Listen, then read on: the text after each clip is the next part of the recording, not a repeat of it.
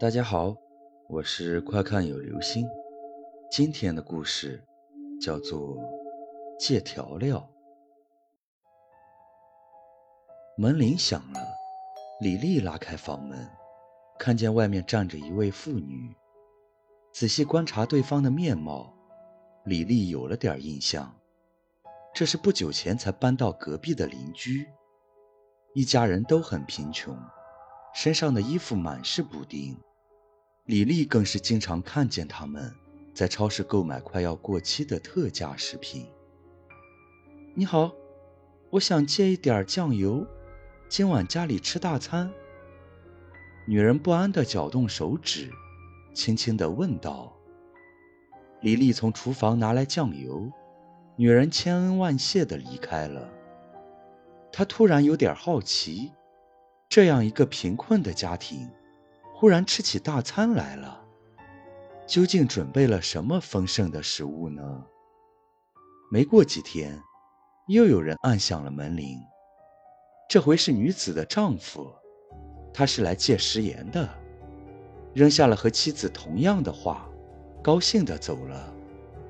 又是大餐，李丽更奇怪了，这家人过得还真是享受啊。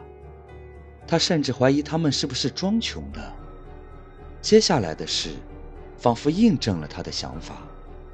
陆续有这家人的爷爷、奶奶、孙子来借花椒、白醋、茴香。难道隔壁藏着一家富户？李丽忍不住想，决心一探究竟。那家人的门没有锁上，李丽轻而易举地溜进了客厅。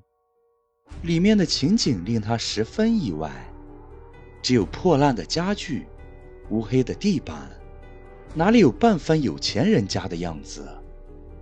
正想失望的离开，李丽忽然感到脑袋一阵剧痛，便倒了下去。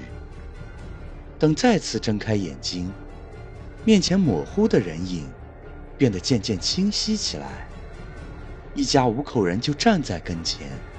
手里拿着瓶瓶罐罐，李丽活动了一下手脚，这才发现自己蜷缩在一口大缸中，手脚都被绑住了。他们将罐子里的东西撒了下来，李丽的身上沾满了各种各样的调料。